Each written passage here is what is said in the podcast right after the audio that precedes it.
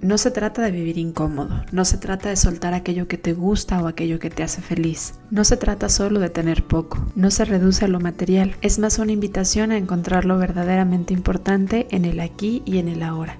Y creemos que puede ser una fabulosa herramienta para encontrar salud física, mental y espiritual. Por eso en este episodio hablamos de minimalismo con Pedro Campos de La vida minimal. Y contestamos preguntas como ¿qué es y cómo encontrar lo verdaderamente importante? ¿Cómo aprender a soltar? ¿Cuál es el verdadero valor de las cosas? De esto y más platicamos en este episodio de Ser Nutritivo Podcast. Bienvenidos a Ser Nutritivo Podcast, un espacio donde nutriremos tu hambre de aprender, crear, sentir y conectar. Soy Griselda Jiménez y junto a grandes colegas de la salud y buenos amigos, compartiremos contigo ciencia y experiencia que nutre tu ser. En una sociedad donde estamos acostumbrados a definir lo que somos como aquello que hacemos, soy médico, soy mamá, soy abogada, soy maestra y asociamos nuestro valor a aquello que poseemos. Tengo una maestría, tengo una casa en los suburbios, tengo una empresa, tengo un marido. La vida que se nos vende en las películas, los comerciales, las redes sociales, las escuelas y hasta algunas instituciones religiosas se ha vuelto cada vez más pesada entre el deber y el poseer más llena de mucho, más atareada y más lejana del sentido único de la vida, que es vivir lo que es. Y así, tal cual, como él dice el libro de mi invitado de hoy, siempre hay algo más que tener, algo más que comprar, algo más que hacer. Vivimos estresados, cansados e insatisfechos. Dedicamos nuestra energía a alcanzar el éxito basado en tener y la vida que se pasa de largo mientras nos olvidamos de las cosas verdaderamente importantes. La vida minimal de Pedro Campos, quien es hoy mi invitado en este episodio del podcast de Ser Nutritivo Podcast. Y me emociona mucho compartir este espacio con él, porque además yo se lo he confesado que es el, cuando entro a Instagram siempre es la cuenta que tiene un mensaje para mí. Digo que es la cuenta más bonita que siempre veo un mensaje claro y me parece que va a estar este episodio lleno de mucho valor nutritivo para el alma. Y también acuérdense que de eso se trata Ser Nutritivo Podcast, de encontrar valor nutritivo para nuestra mente, para nuestro cuerpo, pero también para nuestra alma. Bienvenido Pedro y muchas gracias por decir que sí a este episodio de Ser Nutritivo Podcast. Si tú eres más visual que auditivo, te invito a ir a YouTube, a nuestro canal de Ser Nutritivo Podcast, para disfrutar de esta entrevista en un formato de video. No olvides activar la campanita para que cada jueves te notifique que tenemos un nuevo episodio. Ser Nutritivo Podcast también está disponible en YouTube en formato de video. Continuamos con nuestro episodio. Gracias a ti por invitarme y pues nada, estoy muy contento de hablar de esto. Muchas gracias. Pedro, ¿me ayudas a presentarte un poco?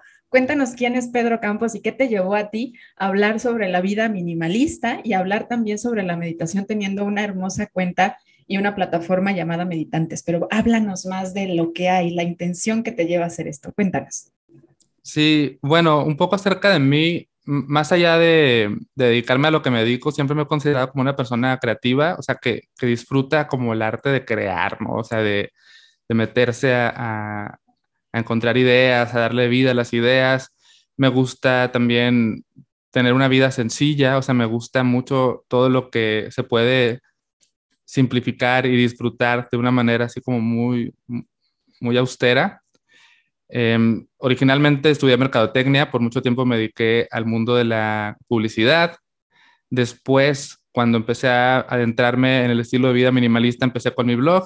Fue ahí cuando tuve un choque, ¿no? Como de principios, donde por un lado escribía mensajes para vender cosas que la gente no necesitaba y por otro lado escribía textos que invitaban a las personas a consumir menos.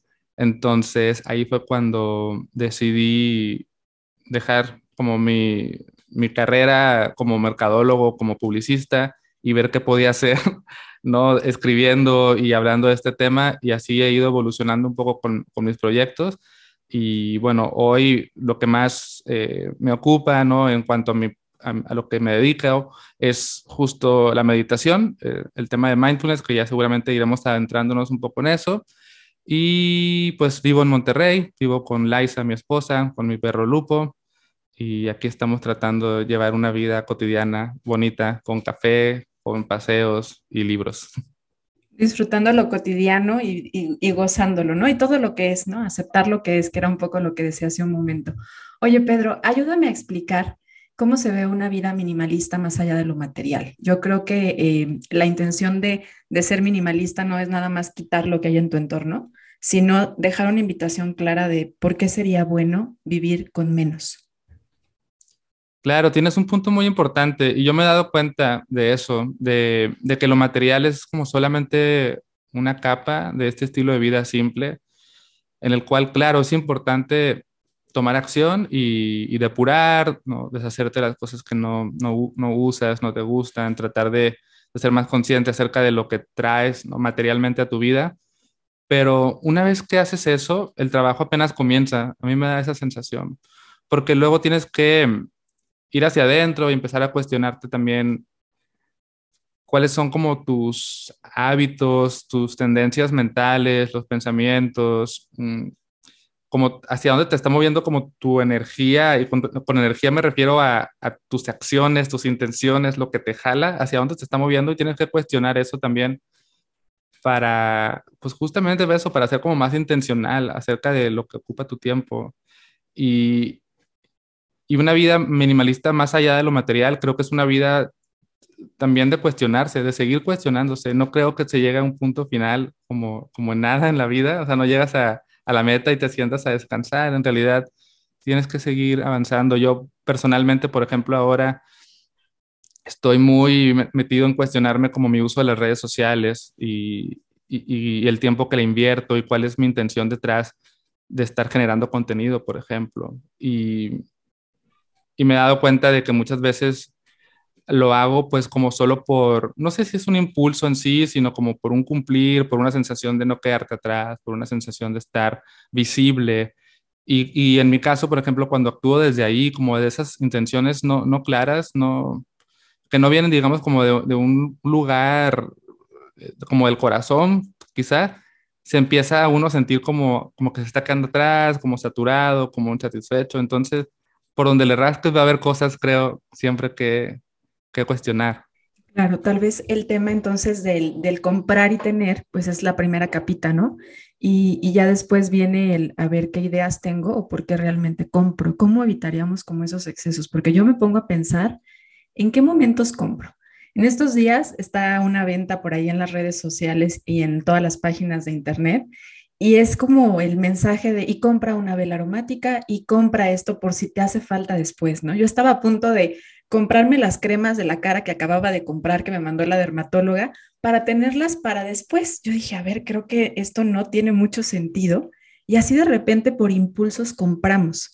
Desde esta fusión de dos caras que tienes de, de tu aprendizaje, tanto de mercadotecnia como de tener esta visión más minimalista, ¿por qué compramos o por qué consumimos lo que consumimos las personas? ¿Qué hay de las emociones o de lo que nos lleva a comprar?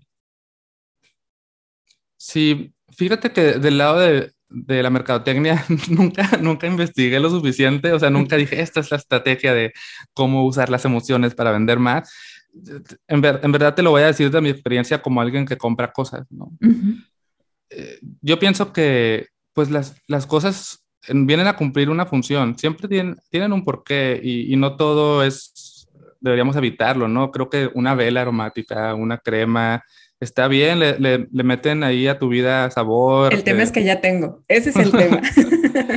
sí, claro, y, y, y, yendo, por ejemplo, a, a, revisar un poco mi experiencia, yo me doy cuenta de que muchas veces hmm, solemos comprar un poco por...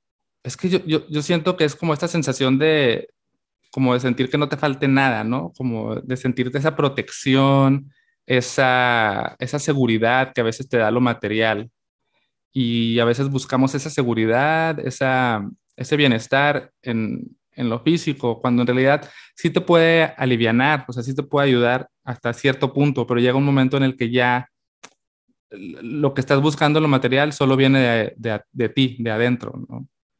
Entonces, no sé cómo decirlo, o sea, quizás, por ejemplo, vayamos al tema de la ropa, ¿no? tal vez llega un punto en el que tienes ropa suficiente, pero quieres más porque crees que eso te va a ayudar a sentirte más bella o más guapo o más elegante o a que vas a tener más opciones, pero en realidad llega un punto en el que lo único que necesitas es sentirte segura de ti misma, eh, vestirte con confianza y saber combinar tus prendas y es más que suficiente, no tienes que seguir comprando más ropa, a menos que llegue un punto en el que sí, sí lo necesites realmente. Sí, tampoco eh, tacharlo, me, me, encanta que resaltes esto, ¿no? O sea, el, tener las cosas tampoco es malo, el comprarlo tampoco es malo, porque de repente nos vamos como a moralizar, ¿no? Y entonces ahora no voy a tener nada. Las cosas, si se utilizan para bien, pues está bien. Si es algo que te va a favorecer, que te nutre, pues lo dejas.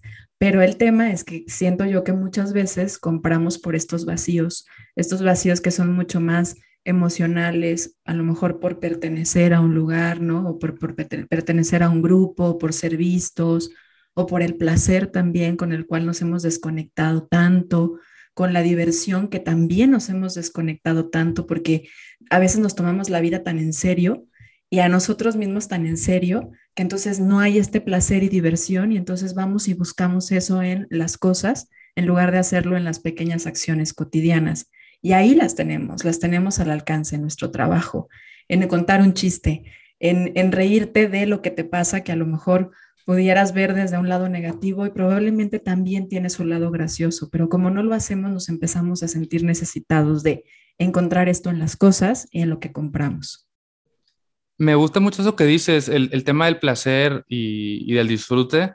Es muy cierto porque también uno se puede dar cuenta de que muchas veces te gusta comprar cosas por el placer de hacerlo, porque se siente bonito ir y que te, y que te recibir el paquete de Amazon en tu puerta y abrirlo y estrenarlo. Huele, ¿no? El olor, o sea, eso te da ciertos placeres, o sea, los sentidos se activan, ¿no? Con eso.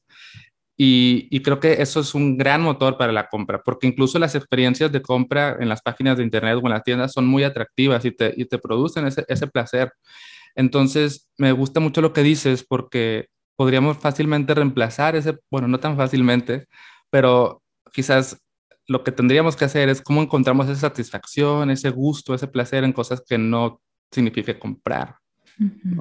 Y, no sé, me, me, puse a pensar en el tema de los sentidos, ¿no? Como si te gusta cómo huele un producto nuevo, ¿qué tal si cambias eso por, por oler, no sé, flores, plantas, el, el suelo cuando llueve? O sea, como dejarte seducir por, por los sentidos a través de las cosas que no, no cuestan, ¿no? Si te gusta ver un producto nuevo, hermoso en tu casa, ¿qué pasa si lo reemplazas por, por una vista en tu ventana? O sea, como me, llamó la atención esto de, jugar con los sentidos y dar placer a obtener placer a través de los sentidos sin necesidad de lo material.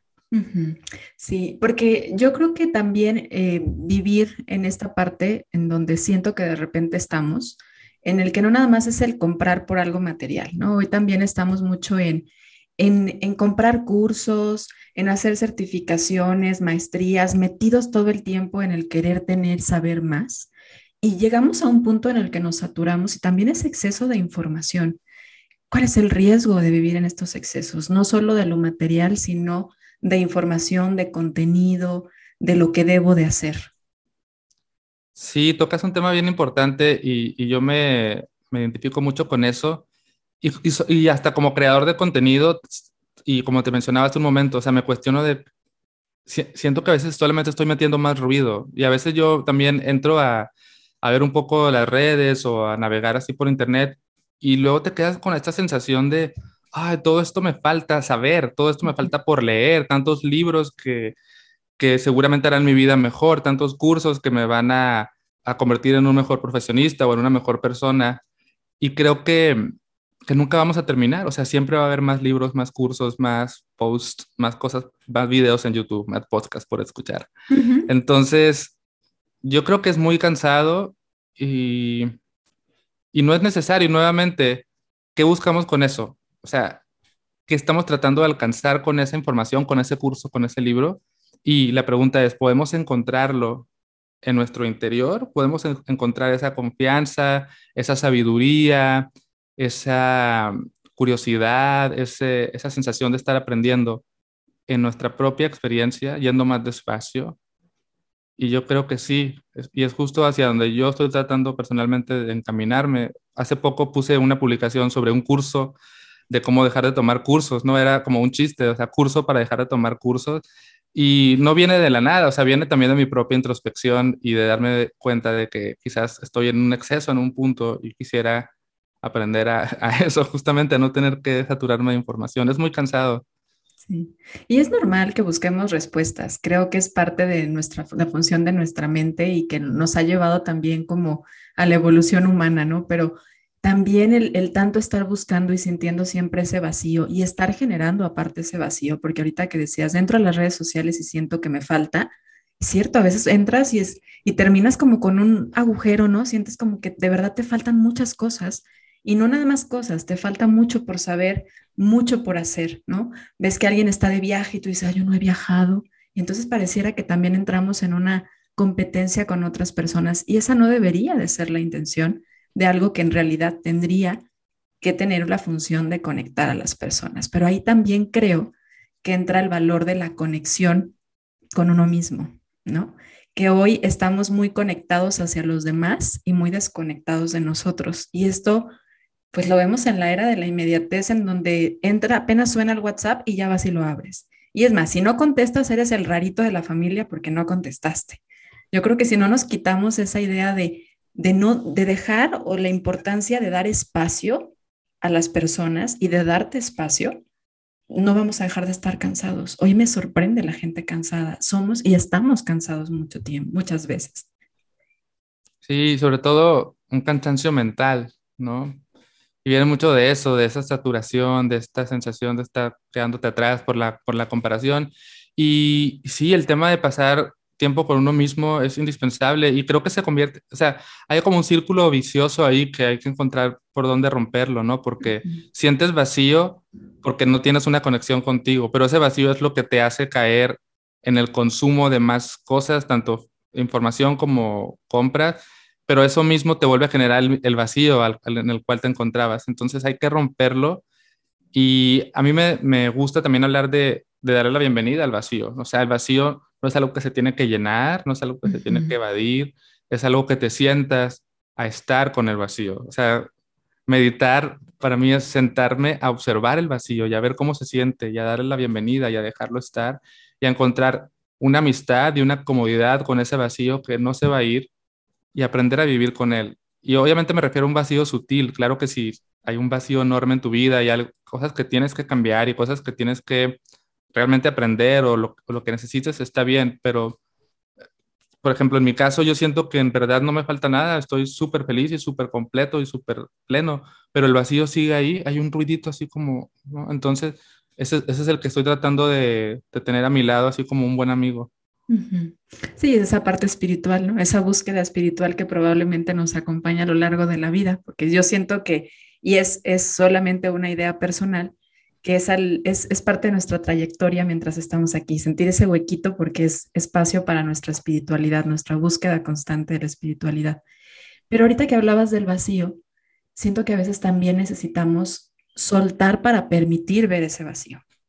Y en el soltar, se vuelve una tarea compleja, porque ¿cómo llegamos a entender que esto ya no me sirve, que esto ya no lo quiero, que esto no me acerca a la persona que quiero ser, que acumular esto en lugar de hacerme sentir cómodo me quita energía y energía porque a lo mejor tengo una casa muy grande y ya solo vivo yo y mi esposo y entonces yo tengo que lavar cuatro patios o yo tengo que dar eh, aseo a tres recámaras más que ya no se usan y eso es energía y eso es vitalidad.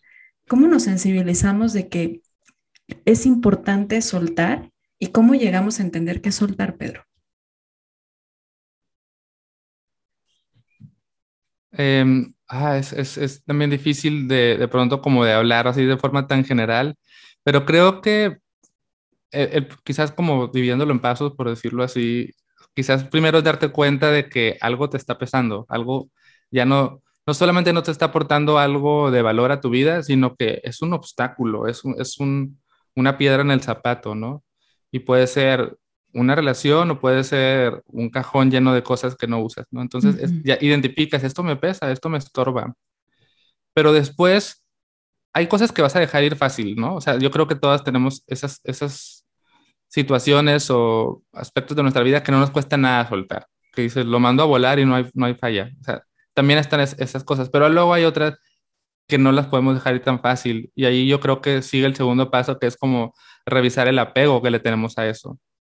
Y el apego muchas veces tiene que ver con esta sensación de, de a lo que estás acostumbrado, de que mm, si lo tienen, teniendo eso, te sientes eh, quizás protegido, protegida, o, o también como más que apego, como el miedo, también puede ser como la, la contraparte, como este, este, pues sí, este terror de que cuando me deshaga de esto, ¿no? Entonces, si hablas de una relación, es súper obvio, ¿no? O sea, cuando sabes que estás con una pareja que no te gusta, pero si la dejas ir, ¿qué queda, no? Que me da miedo quedarme solo. O si tengo no sé, un libro y lo voy a dejar ir, pero entonces el miedo a que qué tal que después lo necesito o que sí lo quiero leer. Entonces tienes, que, tienes que estar revisando ese apego. yo creo que después de que identificas ese apego o ese miedo, pues yo creo que es dar un salto al vacío y es atreverse a hacerlo y, comprobar qué pasa después. Yo pienso que es mucho de atreverse a experimentar y a equivocarse. O sea, es como, a ver, bueno, pues la vida es corta, no sé exactamente de qué se trata todo esto. Voy a jugar un poco, voy a explorar, voy a experimentar y voy a, descubrir que, cómo me siento si dejo ir esto. Y te quedas con lo que ocurre y observas si se siente bien, si se siente mal, si es difícil, si es fácil y sigues explorando. Yo creo que es como jugar mucho al prueba y error. ¿Te gusta ser nutritivo podcast? Hay tres formas en las que puedes ayudarnos a seguir creciendo y seguir compartiendo esta información para ti. Da seguir en la plataforma de tu preferencia donde nos escuchas, ya sea Apple Podcast, Google Podcast, Spotify, YouTube. Dale seguir para que no te pierdas cada uno de nuestros episodios.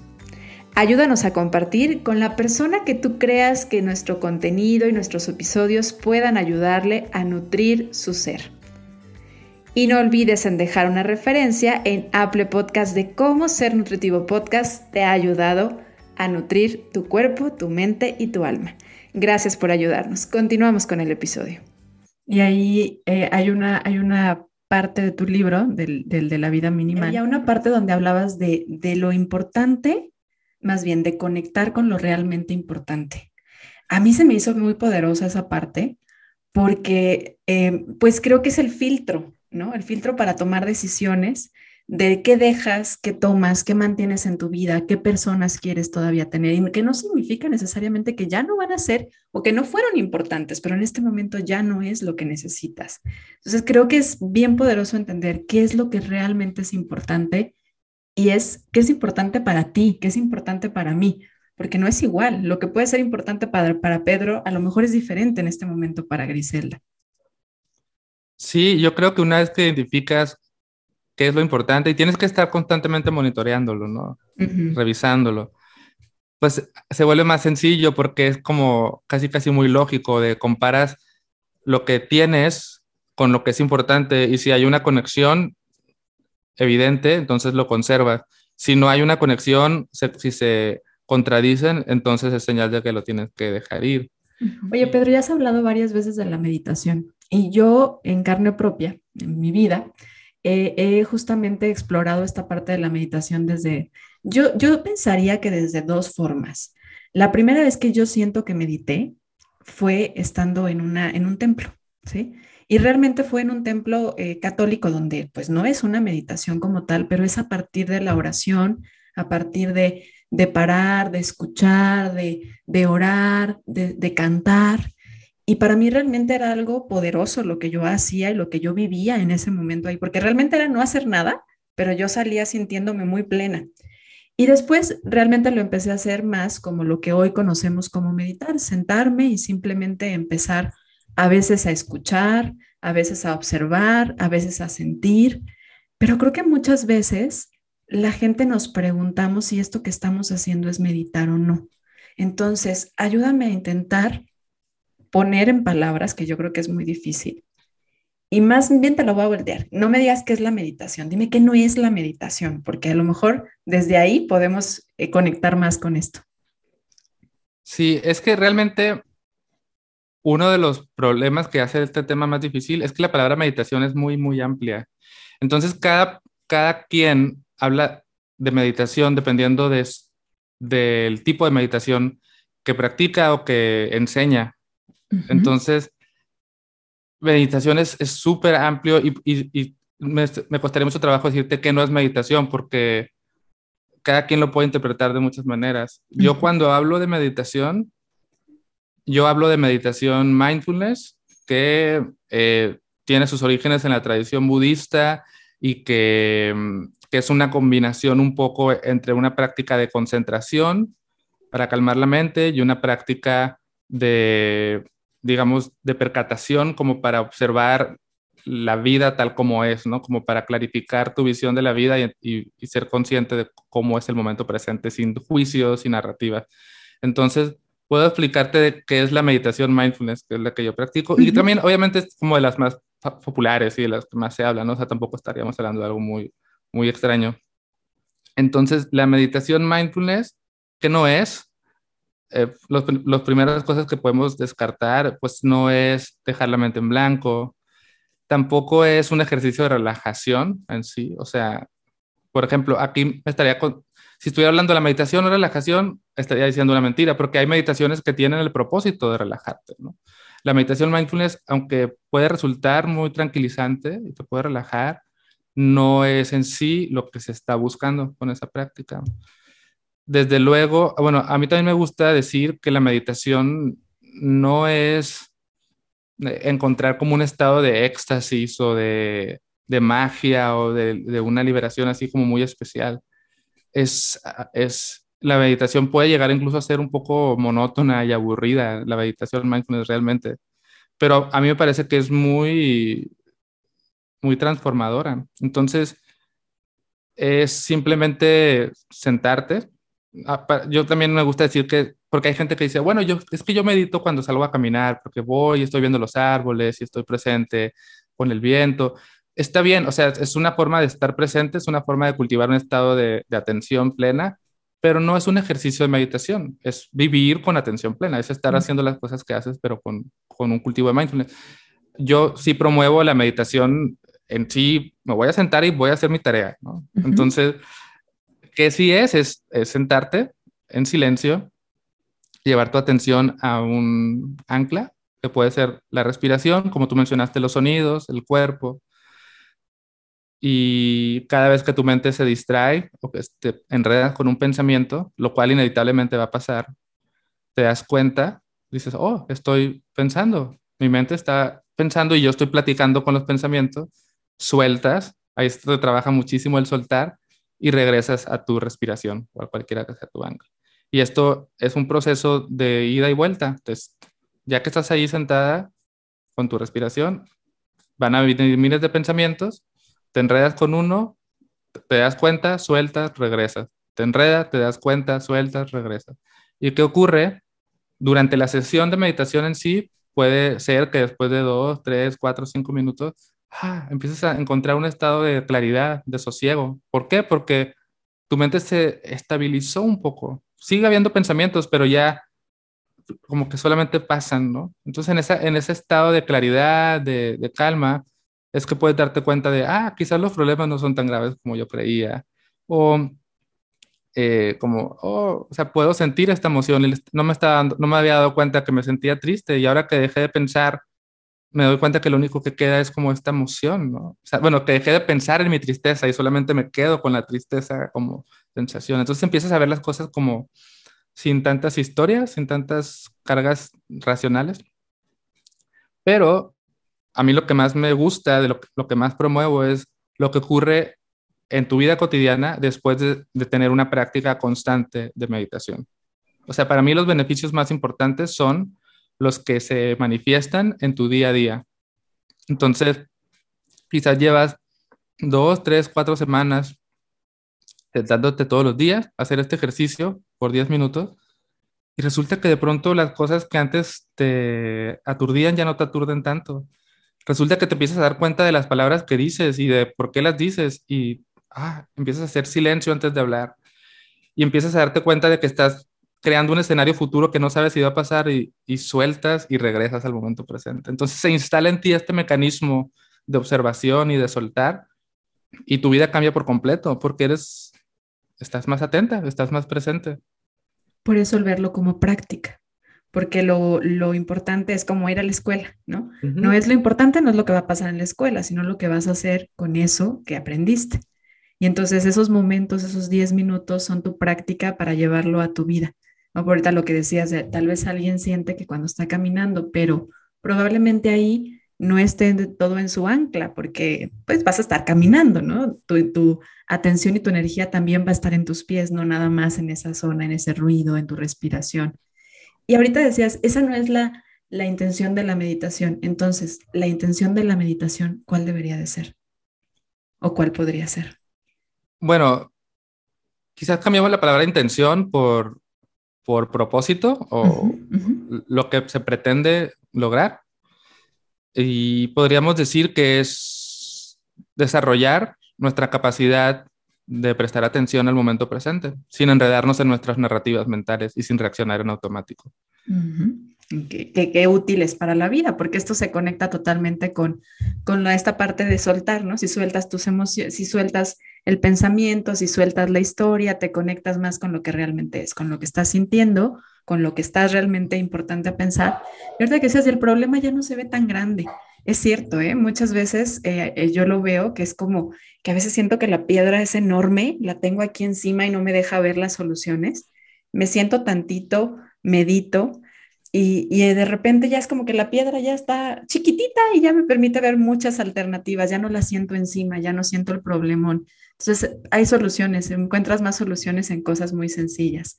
Y hablando un poquito, porque me llama la atención que en este último audiolibro que haces, hablas sobre amar, hablas sobre el amor, pero un amor como muy, pues como muy desmedido, siento yo, pero desmedido en el sentido que sea igual para todos, ¿no? Pones una actividad de, a ver, tráete, tráete a la mente a alguien que ames mucho, que sea importante para ti, a alguien que te dé igual y a alguien que de plano como que no.